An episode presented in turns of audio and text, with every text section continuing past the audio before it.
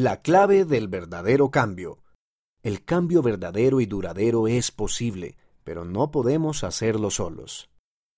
Por Eric B. Murdoch, Revistas de la Iglesia. Intenté practicar remo en la escuela secundaria. Parecía fácil, sentarse en un bote y mover los remos para ir rápido por el agua. No tenía ni idea de lo que me esperaba. Durante un tiempo no pude mantener el equilibrio del bote y el uso que hacía de los remos hizo que me detuviera en lugar de navegar suavemente sobre el agua. Con el tiempo cambié la forma de equilibrar el bote y manejar los remos. Lentamente hice otros cambios y mejoré, a menudo, sin darme cuenta.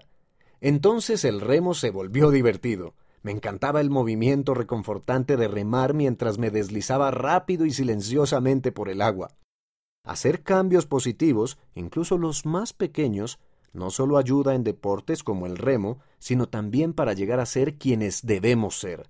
Sin embargo, el cambio no siempre es fácil. Estamos aquí para cambiar. ¿Has tenido alguna vez uno de estos pensamientos al tratar de hacer cambios en tu vida?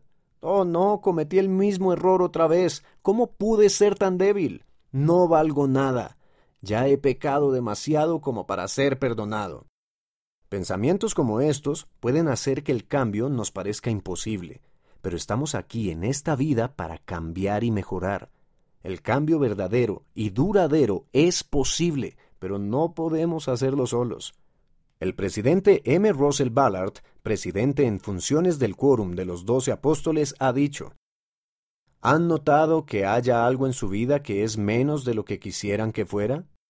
Si están al tanto de cosas en su vida que no les gustan, pidan ayuda a su Padre Celestial y encontrarán la fortaleza interior para cambiar. La fortaleza para cambiar viene por medio de Jesucristo y su expiación. Atributos semejantes a los de Cristo. Una guía para el cambio. El Salvador nos ha mostrado la mejor manera de vivir. Él nos pide que lo sigamos y que lleguemos a ser como Él es. Podemos hacerlo al estudiar su vida y sus atributos. Las escrituras describen atributos semejantes a los de Cristo, entre ellos la fe, la esperanza, la caridad y el amor, la virtud, el conocimiento, la paciencia, la humildad, la diligencia y la obediencia. El elder Dieter F. Uchtdorf, del Quórum de los Doce Apóstoles, ha enseñado que a medida que procuremos desarrollar atributos semejantes a los de Cristo con diligencia y oración, el Salvador nos bendecirá más allá de nuestra propia capacidad para que lleguemos a ser lo que Él quiere que seamos. Acepta la oportunidad de cambiar. Tuve que hacer cambios si quería mejorar en remo. Solo entonces pude experimentar el gozo que el remo ofrece. Para que experimentemos lo que la vida, incluso la vida eterna, puede ofrecernos, el Salvador no nos pide que renunciemos a nuestra personalidad solo por cambiar. Él nos pide que cambiemos lo que necesitemos cambiar para acercarnos más a Él.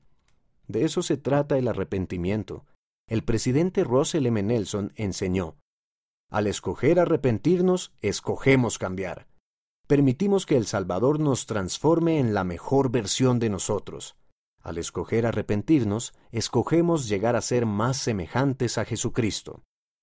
El Salvador dio su vida para poder ayudarte a aceptar la maravillosa oportunidad que tienes de cambiar y llegar a ser todo lo que Él desea y sabe que puedes llegar a ser.